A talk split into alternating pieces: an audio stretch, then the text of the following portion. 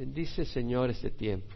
Bendice a tu pueblo que podamos recibir tu instrucción, Señor, independiente del instrumento que usas, que tú te manifiestes, porque tu pueblo necesita de ti. Necesita tu palabra, necesita tu espíritu, necesita tu manifestación.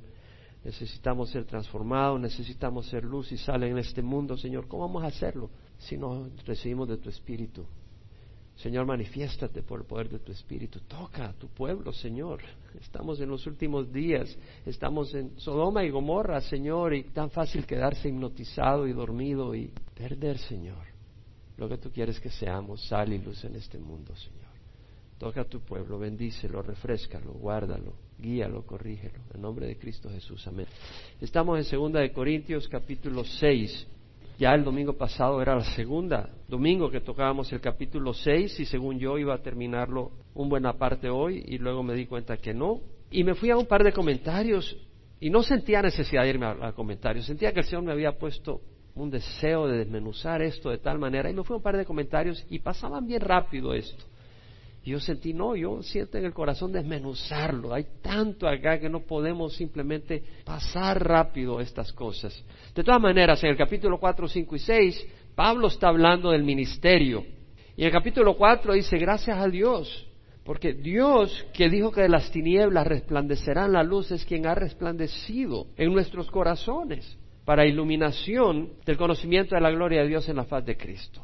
Es decir, tenemos una revelación de Dios es luz a nuestros corazones. Conocemos a Dios, esa luz que se ha reflejado a través de Cristo. Cristo refleja al Padre y este tesoro está en vasos de barro, para que la extraordinaria grandeza del poder sea de Dios, no de nosotros. Vasos de barro. Nunca te fijes en el vaso. Cuando tú ves una lámpara, lo que estás buscando es la luz, no el metal de la lámpara. Tú enciendes una lámpara no para ver la lámpara, sino para ver la luz de la lámpara. Y que ese sea nuestro enfoque. ¿Cierto? Eso es lo que queremos. Y realmente Dios se manifiesta. Vimos en el capítulo 5 como Pablo dice, si alguno está en Cristo, nueva criatura es. Al estar en Cristo somos nueva criatura. Ya dijimos, no se trata de, de, empezar de nuevo, porque empezar de nuevo siendo lo mismo, vamos a hacer los mismos errores y los mismos fracasos. Pero tenemos que ser una nueva creación. Si alguno está en Cristo, nueva creación es. Las cosas viejas pasaron, he aquí son hechas nuevas. Entonces vemos esa manifestación, esa transformación que Dios hace y vimos cómo Pablo dice todo esto procede de Dios, quien nos reconcilió consigo mismo por medio de Cristo. Esa reconciliación, ese es el ministerio que Dios ha mandado a través de Cristo, reconciliarnos con el Padre. De manera que somos ministros, dice, nos dio el ministerio de la reconciliación. Dios estaba en Cristo reconciliando al mundo. Dios vino a reconciliar por medio de Cristo, no tomando en cuenta a los hombres sus transgresiones, y nos ha encomendado, nos ha dado el mensaje, la palabra de la reconciliación. Somos embajadores de Cristo, dice Pablo, como si Dios rogara por medio de nosotros, en nombre de Cristo rogamos reconciliados con Dios. Haz la paz con Dios. Ese es el mensaje, haz paz con Dios. Y al que no conoció pecado, Dios le hizo pecado para que nosotros fuéramos justicia de Dios en él. Dios nos ha revestido de la justicia de Dios. Tuvo que revestir a Jesús de nuestro pecado en la cruz para que Él pagara por nuestro pecado y ahora ser cubiertos. Es un mensaje tremendo. Y Pablo dice en el capítulo 6, os exhortamos a no recibir la gracia de Dios en vano, el favor de Dios, el perdón de Dios. Pablo dice, en el tiempo propicio te escuché, en el día de salvación te socorrí, he aquí ahora es el tiempo propicio He aquí ahora es el día de salvación. Alguien se le acercó a un pastor y le dice, no estoy listo todavía, pastor, para entregarme a Jesús. ¿Cuándo vas a estar listo? Todavía no. Entonces le dice, ¿estás dispuesto a firmarme un documento que diga, dentro de un año, antes no, me comprometo que por un año no me voy a entregar a Jesús. Por un año no me entrego a Jesús. Eso me comprometo le dice el pastor. ¿Estás seguro? ¿Puedes hacer esto? ¿Firmar un documento donde te comprometes? No, pastor, porque si me muero antes de un año. No. Entonces le dice el pastor, ok, vamos a hacer un trato, que me vas a decir que por los próximos seis meses de plano no te comprometes a Dios. Hasta después de seis meses sí, pero no porque si me muero antes. Y llegó a tres meses, y llegó a un día, y se dio cuenta de la necesidad de esa observación, y se entregó al Señor. Porque tú no sabes cuándo, tú no sabes si va a haber mañana. En el tiempo propicio te escuché, en el día de salvación te socorrí. Hoy es el tiempo propicio, hoy es el día de salvación. Y Pablo habla entonces en el versículo 3 sobre ese ministerio tan glorioso que vale la pena recordar, ¿no? Y mencionar. Ese ministerio donde Dios ha iluminado, ese ministerio donde somos una nueva criatura, ese ministerio donde somos embajadores de Jesucristo. Pablo dice, nosotros buscamos no dar en nada motivo de tropiezo para que el ministerio no sea desacreditado. Esa es nuestra preocupación, que el ministerio no sea desacreditado. Y luego dice Pablo, no dando en nosotros en nada motivo de tropiezo. Es decir, nosotros podemos ser causa para que otra persona deje de seguir al Señor. La gente tal vez no va a la Biblia y nos está mirando y nos mira y dice, no, olvídate, si eso es ser cristiano, olvídate. O enciende la televisión y ve a alguna persona que lo que se le mira es la codicia y el deseo del dinero y dice, si eso es cristiano, yo no quiero ir a una iglesia. Entonces vemos que, que uno puede ser motivo de tropiezo. A veces es Cristo tropiezo, lo dice Pedro. La piedra que desecharon los instructores se convirtió en la piedra angular, pero piedra de tropiezo y roca de escándalo, porque fueron desobedientes a su palabra para algunos. Y para algunos Cristo es piedra de tropiezo. Pero acá Pablo está hablando de que no queremos nosotros ser motivo de tropiezo para otros. Tenemos que tener cuidado de no ser motivo de tropiezo. Y luego dice, en todo nos recomendamos a nosotros mismos como ministros de Dios. Y acá la idea es podemos demostrar que somos ministros de Dios, ministros verdaderos, siervos, ministros, diaconía, ministerio, diáconos, ministro, que somos siervos de Dios, un siervo, un sirviente, somos siervos de Dios en mucha perseverancia.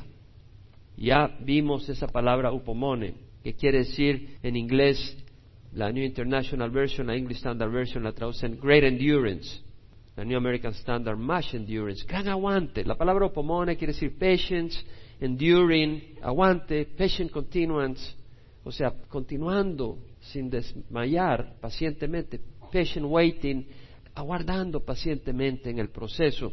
Y el significado, y lo vuelvo a repetir, lo mencionamos y desarrollé mucho este punto el domingo pasado, el asunto es tener esa capacidad por el Espíritu de no desviarte de tu propósito, de tu fe, del comportamiento piadoso en medio de pruebas, tentaciones, sufrimientos. Esperar pacientemente el día en que el Señor va a premiarnos. Perseverar en medio de las dificultades. Y Pablo empieza a describir la vida como siervo de Dios. Y dice, en mucha perseverancia, en el versículo 4, en aflicciones. Y la palabra aflicciones la traduce la New King James Version, tribulations.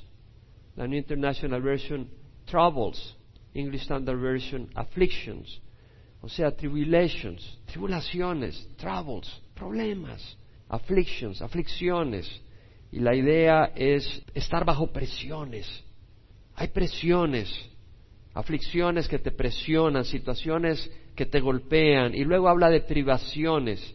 Y en, en el King James Version dice needs, necesidades. La New International, English Standard, New American Standard dicen hardships, o sea, adversidades.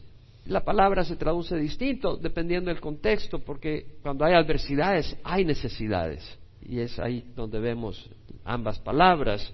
La idea en el griego se usa en algunas partes, la King James lo traduce necessity, necesidad, a veces la traduce distress, una situación angustiante, como cuando naufraga un barco y tú estás en medio mar, estás en distress, o necessary, needful, necesidad. A veces hay privaciones o carencias en el ministerio y Pablo pudo perseverar, acuérdese de lo que es pacientemente, acuérdese de lo que leímos cuando Pablo dice en mucha perseverancia. Este perseverar en aflicciones es perseverar en privaciones. A veces hay privaciones, a veces hay carencias, pueden ser materiales, pero pueden ser de otro tipo. Pablo carecía del afecto de una compañera de vida, pero era el plan de Dios. Obviamente que la extrañó, pero era parte del plan de Dios y le dio la gracia. Sin la gracia no lo hubiera podido hacer. Algunas veces careció de recursos económicos y tenía que trabajar para poder ministrar. A veces careció de una cama cómoda, de comida caliente, de amistades en los caminos, todo por el Evangelio. En una ocasión se le acercó un muchacho, un hombre, a Jesús y le dijo, te seguiré a donde quiera que vayas.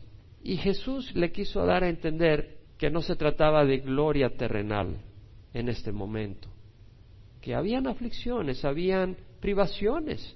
Y Jesús le dijo, las zorras tienen madrigueras y las aves del cielo tienen nidos, pero el Hijo del Hombre no tiene ni a dónde recostar su cabeza. El Padre proveyó alimentos a su Hijo de una o de otra manera, pero no era aquello de que eso estaba garantizado a los ojos del mundo, es decir, el Señor Jesús seguía la voluntad del Padre, no determinar una cama cómoda, una casa, eso no era lo que determinaba su ministerio. Su ministerio era servir. Y si no había cama, pues no había cama. Si no había casa, pues no había casa, pero servir. Y Pablo está hablando de esas privaciones. Por eso dice en mucha perseverancia, en las aflicciones, en privaciones, en angustia.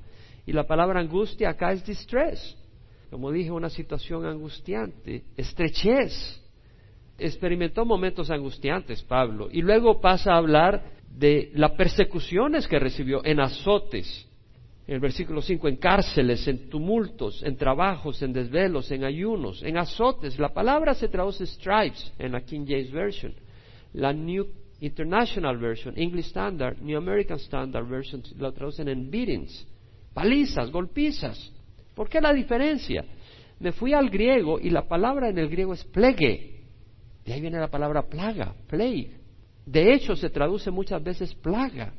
¿Cómo se relaciona plaga con beatings, con golpes? ¿Cómo se relaciona con stripes, latigazos? Bueno, se relaciona porque una plaga es un azote físico a tu salud.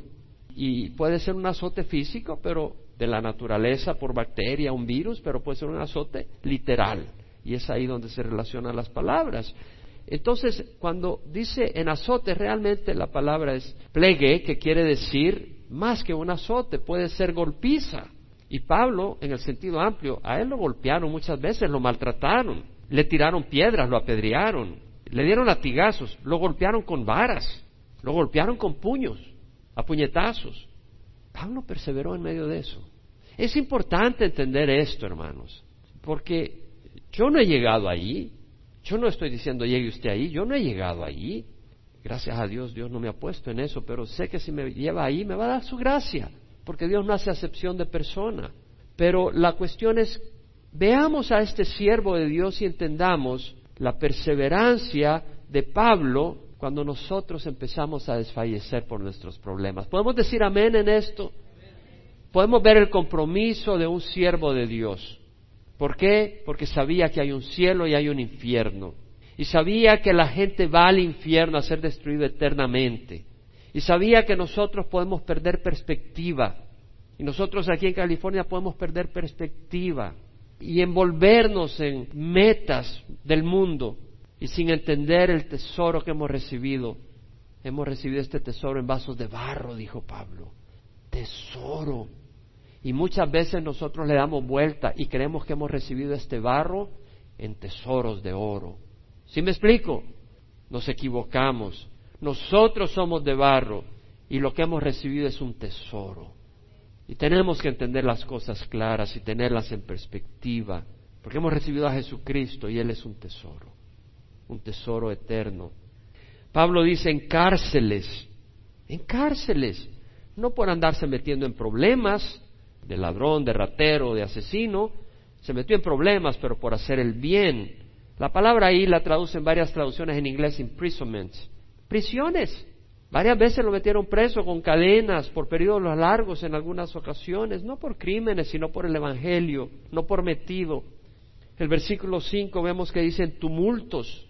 La palabra tumultos, tumultos en español, la King James, New King James y New American Standard dicen tumults tumultos.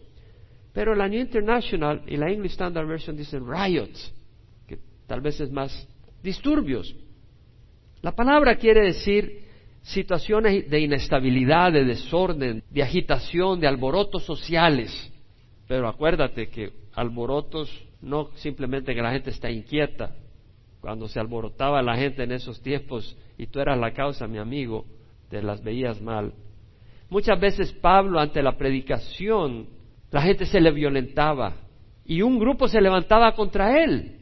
Se producía gran alboroto y conmoción entre la gente. Su predicación era poderosa porque llamaba a la gente al arrepentimiento. Eso no es común, eso no es cómodo, eso no es agradable oír que te digan tienes que arrepentirte, pero yo soy religioso, yo tengo mis ídolos, tienes que arrepentirte. Me estás ofendiendo, sin arrepentimiento no vas a entrar al cielo. Pablo declaraba que su mensaje era el único. Si yo soy un buen budista, ¿por qué tengo que dejar a Buda? Porque Cristo es el único camino. Eres un intolerante, que sin Cristo la gente estaría perdida. Eres tú un arrogante para que me digas de que yo estoy perdido. Sin Cristo estás perdido. Necesitas salvarte. ¿Quién eres tú para decirme que estoy condenado? Es que no soy yo, yo solo soy un mensajero. ¿Dónde está tu Dios? No lo veo. O sea, entendamos las luchas que hay. Y Pablo hablaba sin cesar. Pablo no se aguaba. Hablaba de la resurrección, de un juicio, de castigos eternos. Predicaba contra la idolatría. En Grecia, en Atenas, donde estaba lleno de ídolos. Es como que tú vayas ahorita enfrente de la plaza ahí en México de la Virgen de Guadalupe y empiezas a decir, hermanos, cuidado con los ídolos. A ver cuántos días aguantas ahí. Vea hechos para que agarremos un sabor de Pablo cuando en su tercer viaje misionero, porque Pablo escribe esta carta en su tercer viaje misionero y la escribe desde Macedonia y va camino a Corinto y llega a Corinto y luego sale a Corinto para ir a Jerusalén. Y es en ese viaje cuando va para Jerusalén y llega a Jerusalén, después de haber escrito esta carta, que Pablo en el capítulo 21 cuenta cómo los judíos de Asia al verlo en el templo comenzaron a incitar a todo el pueblo y le echaron mano gritando, versículo 28, Israelitas, ayúdanos. Este es el hombre que enseña a todos por todas partes contra nuestro pueblo, la ley y este lugar. ¿Cómo enseñaba Pablo contra el pueblo? Cuando decía los judíos asesinaron al Salvador y con su muerte él salvó al mundo. Era el pueblo judío. Está hablando contra Israel. Y cuando dice, y habla contra la ley, no, Pablo no habló contra la ley, pero dijo, la ley no te salva, la ley te condena. Pero decían que hablaba contra la ley, lo estaban calumniando falsamente. Pero imagínate que al pueblo de Israel en mero Jerusalén dijeran, este habla contra el pueblo, habla contra la ley y contra este lugar. Bueno, obviamente que Pablo dijo que no era necesario ya ir a Jerusalén y lo acusaron de hablar contra ese lugar. Incluso ha traído griegos al templo y ha profanado este lugar santo. Él no llevó griegos al templo, excepto aquellos que conocían al Señor, judíos. ¿Qué es lo que hicieron? Se alborotó toda la ciudad, llegó al pueblo corriendo de todas partes, apoderándose de Pablo, lo arrastraron fuera del templo y al instante cerraron las puertas mientras procuraban matarlo. Esta gente está enojada, ofendida, procuraban matarlo. Llegó aviso al comandante de la compañía romana que todo Jerusalén estaba en confusión. Estos son riots, estos son realmente disturbios. Inmediatamente tomó consigo centuriones y corrió hacia ellos para parar las cosas. Cuando vieron al comandante y a los soldados dejaron de golpear a Pablo, lo estaban golpeando. ¿Cómo crees que lo estaban golpeando? Ahí tú, párate. No, eran golpizas, amigo. Lo estaban aplastando al pobre Pablo. El comandante llegó y lo prendió y ordenó que lo ataran con dos cadenas, como que si fuera una fiera, y preguntaban quién era y qué había hecho. Pero entre la muchedumbre unos gritaban una cosa y otros otra. O sea, la muchedumbre estaba diciendo, es que este hace esto, que esto hace lo otro, pero con gritos. Y no pudo averiguar el comandante con certeza, debido al tumulto. Ordenó que lo llevaran al cuartel. Cuando llegó a las gradas, sucedió que los soldados tuvieron que cargarlo por causa de la violencia de la turba lo querían quitar de los soldados. Imagínate la violencia de esta gente que los quería arrebatar a Pablo de los soldados romanos. Los soldados romanos no eran cualquier debilones. Y la multitud del pueblo los seguía gritando, muera. El versículo 22, cuando Pablo logra hablar con ellos, empieza a dar un discurso y la gente se calla, pero cuando dice ciertas cosas, la turba se enoja y dice, quita de la tierra a este individuo, no se le debe permitir que viva y vociferaban y arrojaban sus mantos. O sea, como quien dice, se quita el saco y la corbata para matar a este hombre. Y echaban polvo al aire, así como toros enfurecidos echando aire por la nariz. y ordenó que lo llevaran al cuartel diciendo que debía ser sometido a azotes para saber la razón por qué gritaban contra él de aquella manera. Este era el Pablo. Veamos la perseverancia de Pablo. ¿Estamos? Por eso yo no quise simplemente leer esos, esas palabras. Tenemos que entenderlas. Tenemos que aplicarlas, considerarlas. Pablo dice en tumultos, en trabajos, y la palabra labor, hard work, en laboriosidad fuerte, en trabajo extenuante, intenso, donde te agotas. A veces Pablo tenía que trabajar para poder enseñar la palabra. En desvelos, sleeplessness, sleepless nights, dicen algunas traducciones. No creo que era un insomnio porque tenía problemas del estómago, creo que era a veces no podía dormir porque tenía las cargas y tenía que pasar orando, Señor, mira, mira lo que está pasando, ábrele los ojos. Esa era la pasión de Pablo, no porque tenía que hacerlo, estaba arrebatado espiritualmente, tenía un corazón con Dios de llevar el Evangelio. Muchas veces pasó sleepless, sin dormir, porque tenía que huir y que iba a poder dormir, a salir corriendo, patitas para que las quiero. En ayunos. La palabra la King James traduce fastings, pero otras traducciones hunger, gone without food, o sea, no necesariamente ayuno religioso, aunque muchas veces estoy seguro Pablo ayunaba por la preocupación, la carga, quería estar en esa comunión con Dios. Pero en algunos casos simplemente tenía que viajar y en el camino pues no había comida y pues ni modo, a seguir predicando, no se iba a rajar. Pero vemos la perseverancia. Algunos llegan tarde a la iglesia. No estoy viendo a nadie en persona porque mi cafecito y mis donuts. Y entonces llegas a las diez y veinte, a las diez y media al servicio porque te tienes que tomar el cafecito con las donuts. O sea, estoy diciendo, ¿dónde está nuestro compromiso? Y vengan ahora que tú quieras, es entre tú y Dios, ¿no? Realmente. Pero la invitación es, ven a la alabanza, ven a la adoración.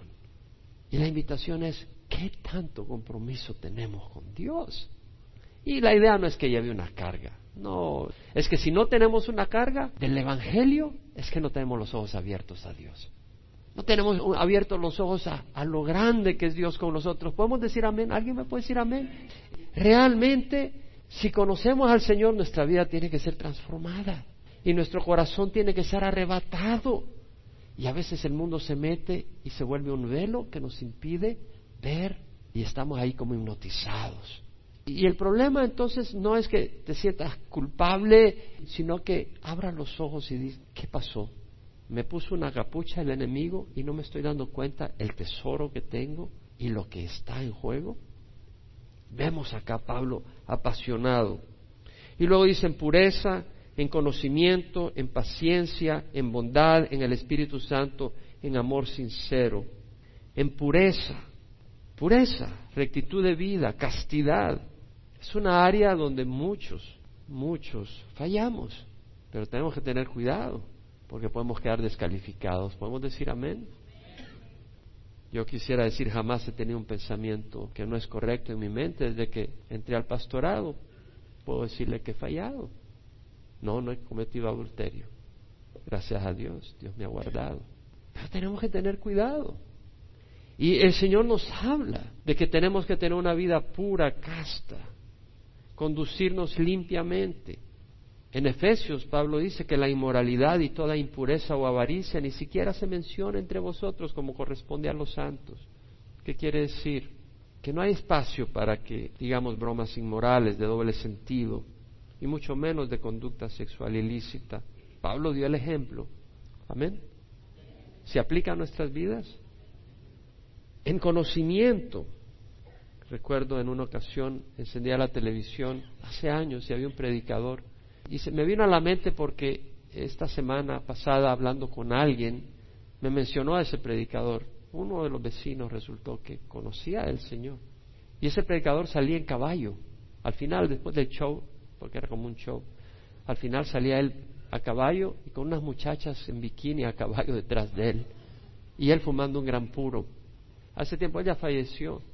Parece que él empezó muy bien, pero aparentemente después se desvió bastante. Yo pienso que se desvió porque el que aparezca a caballo al final fumando un gran purote y con sus grandes gafas ahí como que era un artista de Hollywood y luego unas muchachas en bikini, no sé qué tenía que ver las muchachas en bikini con el Evangelio. Y luego dice, en conocimiento, en conocimiento, knowledge, understanding, gnosis en el griego, knowledge, science, conocimiento, es decir, conocer, conocer, el ministro de Dios debe de conocer entender verdades espirituales.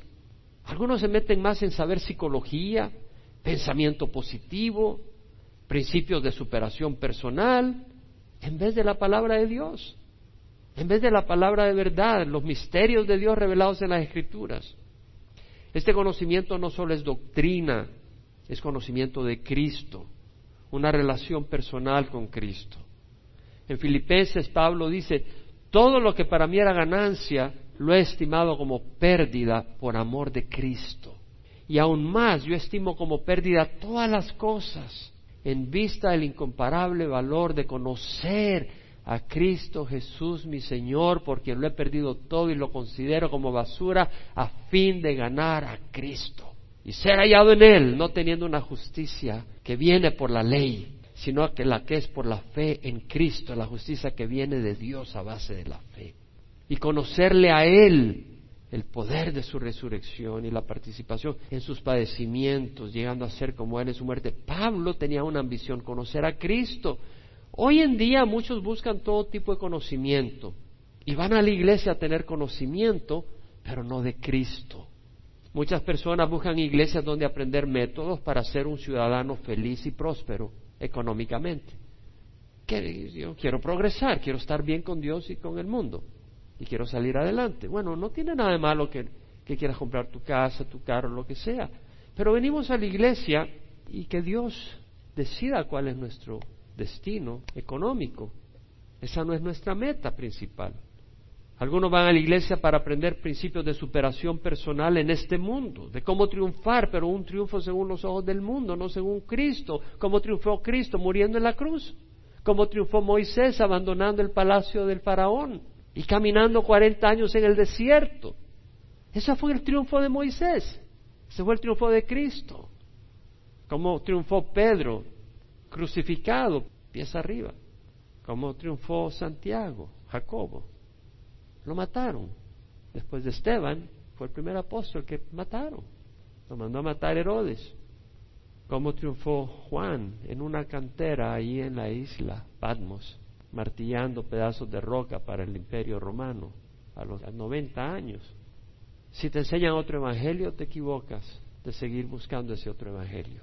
Porque el Señor no nos ha prometido necesariamente que las metas del mundo son las que Él va a satisfacer o son el plan para tu vida. La meta de Pablo era conocer a Cristo. Cuando venimos a la iglesia esa debe ser nuestra meta, conocer a Cristo. ¿Podemos decir amén? Y Pablo dice en paciencia, en conocimiento, en paciencia, en bondad, en el Espíritu Santo, en amor sincero, en paciencia. La palabra un poco distinto a mucha perseverancia. Eh, algunas traducciones dicen mucha paciencia en el versículo 4, pero me gusta la Biblia de las Américas que pone perseverancia. Esa upomone yo le he puesto mi propia traducción que quiere decir condición espiritual. Esa es la palabra que yo siento que refleja mejor ese significado. Y la paciencia acá la traducen la King James, New King James, long suffering, suffering long. O sea, sufrimiento que aguantas pero la idea acá es que aguantas pacientemente las provocaciones y las ofensas y las imperfecciones de otros. A eso se refiere. Yo soy imperfecto, ni te lo tengo que decir, tú ya lo sabes. Y tú también, por si no lo sabías. Y nos tenemos que aguantar unos a otros. ¿Puedes decir amén? Es cierto. No siempre estamos perfumados. ¿Cierto? No siempre estamos perfumados. Y Pablo dice, yo pues prisionero del Señor os ruego que viváis de una manera digna de la vocación con que habéis sido llamado, con toda humildad y mansedumbre, con paciencia, soportándoos unos a otros en amor, esforzándoos por preservar la unidad del Espíritu. Hay que hacer un esfuerzo para mantener unidad. Hay que tener paciencia con nuestras imperfecciones.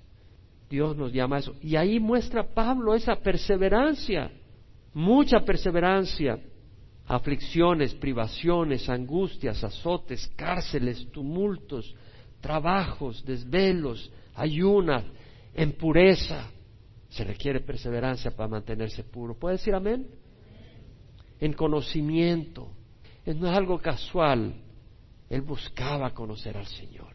Buscaba. Invertía tiempo.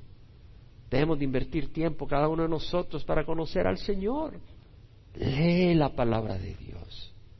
Voy para El Salvador en unas semanas y uno de los mensajes, porque he estado orando, y una de las cosas que hago en estos tiempos es buscar al Señor en oración, es repetir en algún lugar el mensaje que ya he dado. Así de sencillo. Porque estoy convencido que a veces oímos los mensajes y nos olvidamos y no los implementamos. Tenemos que implementar la palabra de Dios en nuestras vidas, no solo oírla. En paciencia, en bondad. La palabra la traduce en varias traducciones kindness, amabilidad. La palabra en el griego quiere decir goodness, kindness. Se traduce así, goodness, kindness, good, gentleness. Su significado en el griego me llamó la atención, la palabra primaria es integridad moral. Bueno, ¿qué tiene que ver eso con amabilidad? Porque, bueno, se traduce también benignidad, amabilidad, bondad. Pero ¿qué tiene que ver amabilidad con integridad moral? Clic. La persona completa es amable. Eso es lo que quiere decir. La persona completa moralmente es cortés. La persona completa moralmente muestra bondad, benignidad, suavidad, dulzura, delicadeza en su trato con otros. Pablo no era un aguado, era tough, era un hombre fuerte, no necesariamente musculaturamente hablando, sino que no era un, un hombre de los palacios, sino era un hombre duro, no en su corazón, pero aguantaba, no se rajaba, era luchador, era fuerte, pero por dentro era suave, era tierno, era afectuoso, era noble, era amable, era gentil, muy distinto al machismo de hoy donde uno es grosero bajo la excusa que soy macho, ¿sí? Era el Espíritu Santo, dice Pablo. Es decir, Pablo mostraba ser ese siervo a través de la presencia del Espíritu en su vida. Es decir, si somos siervos del Señor, debe de haber evidencia que el Espíritu Santo esté en nosotros. Amén. Es decir, un siervo de Dios tiene que ser bautizado en el Espíritu, tiene que tener la evidencia del Espíritu. Y luego dice en amor sincero, amor genuino, la palabra en el griego quiere decir auténtico, no artificial, sin disimular otro sentimiento, sin aparentar otra cosa que no es, sin hipocresía. ¿Cómo necesita la iglesia amor sincero? ¿Podemos decir amén? Y el mundo necesita ver el amor sincero entre los hermanos. Amor sincero no quiere decir un amor que no tiene que aguantarnos unos a otros. De hecho, un amor sincero reconoce que nos tenemos que aguantar unos a otros. ¿Puede decir amén? Amor sincero es, oye, tú eres medio difícil, pero te amo y te aguanto. ¿Sí me explico? Nadie dice eso. Sí, ustedes me tienen que aguantar a mí. No me digan amén todos al unísono. Hasta van a aplaudir y van a echar violín y todo. Y yo tengo que aguantarlos a ustedes. No, no los tengo que aguantar. Les amo. Pero tienen imperfecciones. Yo las tengo también. El amor sincero no quiere decir no reconocerlas. Quiere decir que a pesar de las imperfecciones nos amamos unos a otros. Amén. Y eso es lo que el mundo necesita ver, ese amor sincero. En esto conocerán todos mis discípulos, dijo Jesús, si os tenéis amor los unos a los otros. Y luego el versículo 7 dice, en la palabra de verdad, en el poder de Dios, por armas de justicia para la derecha y para la izquierda, en la palabra de verdad. El siervo de Dios debe hablar verdad. Y si quiere hablar verdad, lo mejor es hablar la palabra de Dios o hablar de acuerdo a la palabra de Dios. Jesús dijo, santifícalos en la verdad, tu palabra es verdad. La palabra de Dios, la suma de tu palabra es verdad y cada una de tus justas ordenanzas es eterna. La palabra de Dios es verdad. El siervo no debe andar tampoco con exageraciones. Oh, tuvimos una cruzada. Llegaron como 300. Y solo llegaron cinco personas. O sea, no exageremos las cosas. Oh, eran docenas los que recibieron al Señor y tal vez tres personas recibieron al Señor. Gloria a Dios que recibieron tres al Señor. Cuidado con las exageraciones. No dijiste lo que había pasado. No debemos de dar mentiras. No era una mentirita blanca. No, son mentiras. En el poder de Dios, la vida del cristiano requiere poder. No digo del que se llame cristiano, del que es cristiano. Requiere poder. Y el Señor dijo, recibiréis poder cuando el Espíritu Santo descienda sobre vosotros. Ese poder debe ser evidente. Sí, yo voy al workout todos los días. ¿Ves ese poder? Ese no es poder de Dios. Ese es pura carne que se la van a comer los gusanos un día. El poder de Dios es el poder de perseverar en los sufrimientos. Es el poder de resistir las tentaciones. Es el poder de seguir adelante cuando los sentimientos dicen, aquí te anclas. ¿Cierto? Ahí está el poder de Dios. Por armas de justicia para la derecha y para la izquierda. La New American Standard dice, by weapons of righteousness for the right hand and for the left. Las armas, weapons de justicia para la mano derecha y para la izquierda. La New Living Translation da la interpretación. We use the weapons of righteousness in the right hand for attack and the left hand for defense. O sea, Pablo está usando la imagen del soldado romano y en su mano derecha tenía la espada y en la izquierda el escudo para protegerse. Entonces Pablo está diciendo que un siervo de Dios es un soldado. Un siervo de Dios es un soldado. La vida del cristiano es como la vida de un soldado en el campo de batalla. Eso sí, las armas del cristiano son distintas. Pablo dijo, las armas de nuestra contienda no son carnales, sino poderosas en Dios para la destrucción de fortaleza. Pero es una batalla, es una batalla. Y tienes que reconocerlo. Y la manera de salir adelante es, Dios nos ha dado las herramientas. En Efesios Pablo dice, fortaleceos en el Señor y en el poder de su fuerza. Revestíos con toda la armadura de Dios para que podáis resistir las insidias del diablo. Porque nuestra lucha no es contra carne y sangre, sino contra principados, contra potestades, contra los poderes de este mundo de tinieblas, contra las huestes espirituales de maldad en las regiones celestes.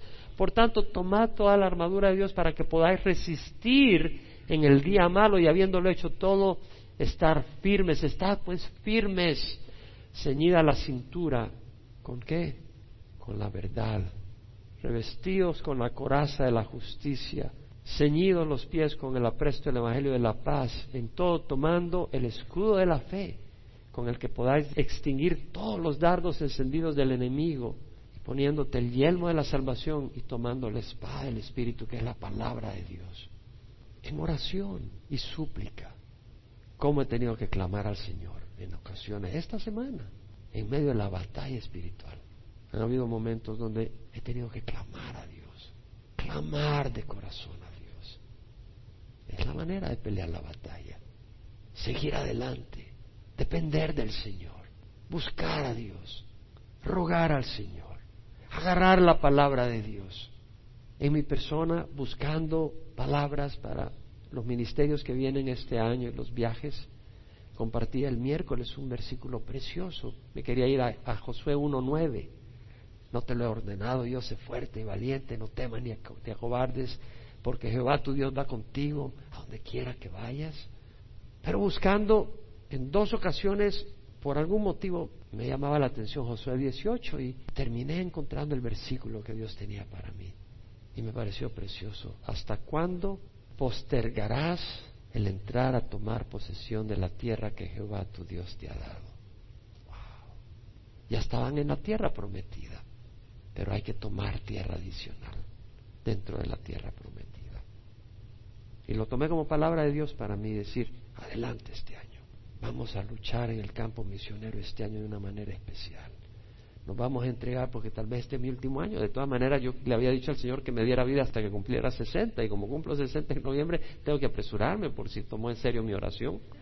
Tengo que apresurarme porque no voy a pasar más de ahí. Yo no sé si el Señor en noviembre dice, Jaime, me lo rogaste, vente para acá. No, dame unos años más. No, no, no, me pediste con lágrimas. Armas de justicia. Nunca nos bajamos al nivel de nuestro enemigo ni peleamos con las mismas armas que ellos usan. Cuando peleamos contra monstruos, cuidémonos de no convertirnos uno de ellos. Eso me decía un amigo en Cuba. Estábamos hablando y me dice, ¿sabes qué, Jaime? Cuando pelees contra monstruos, nunca te vuelvas un monstruo. Porque tenemos esa tendencia, ¿no? Ustedes no, yo sí. Si nos calumnian, no hagamos lo mismo. Si nos difaman, no usemos las mismas armas. Si nos tratan con odio, no respondamos con odio. Pablo dijo, cuando nos difaman, tratamos de reconciliar. Y en Romanos Pablo escribió, nunca paguéis a nadie mal por mal. Respetad lo bueno delante de todos los hombres. Si es posible, en cuanto de vosotros dependa, estad en paz con todos los hombres. No siempre es posible.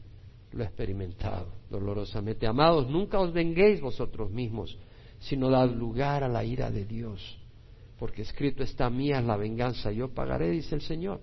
No sea vencido por el mal, sino vence con el bien el mal. Padre, yo te doy gracias por la vida eterna que nos has dado. Te doy gracias por tu espíritu. Te doy gracias por la salvación, Señor. Te doy gracias, Señor, que nos has dado una vida con un propósito y un gran propósito, traer gloria a tu nombre.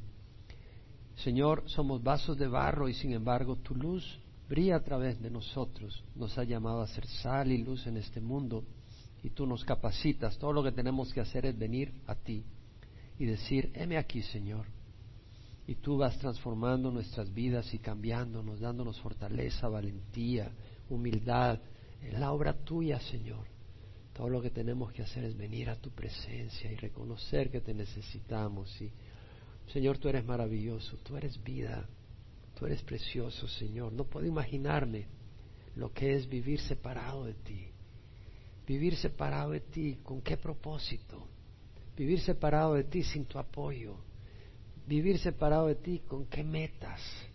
Vivir separado de ti haciendo qué? Pero cuando vivimos en ti, todo logra plenitud y sentido. Yo te doy gracias, Señor. Gracias Señor por habernos reunido y llénanos de tu gozo y de tu paz y, y Señor, síguete manifestando en medio de nosotros. Mira la necesidad de cada uno y bendice y glorifícate en medio de nosotros esta semana. En nombre de Jesús, amén.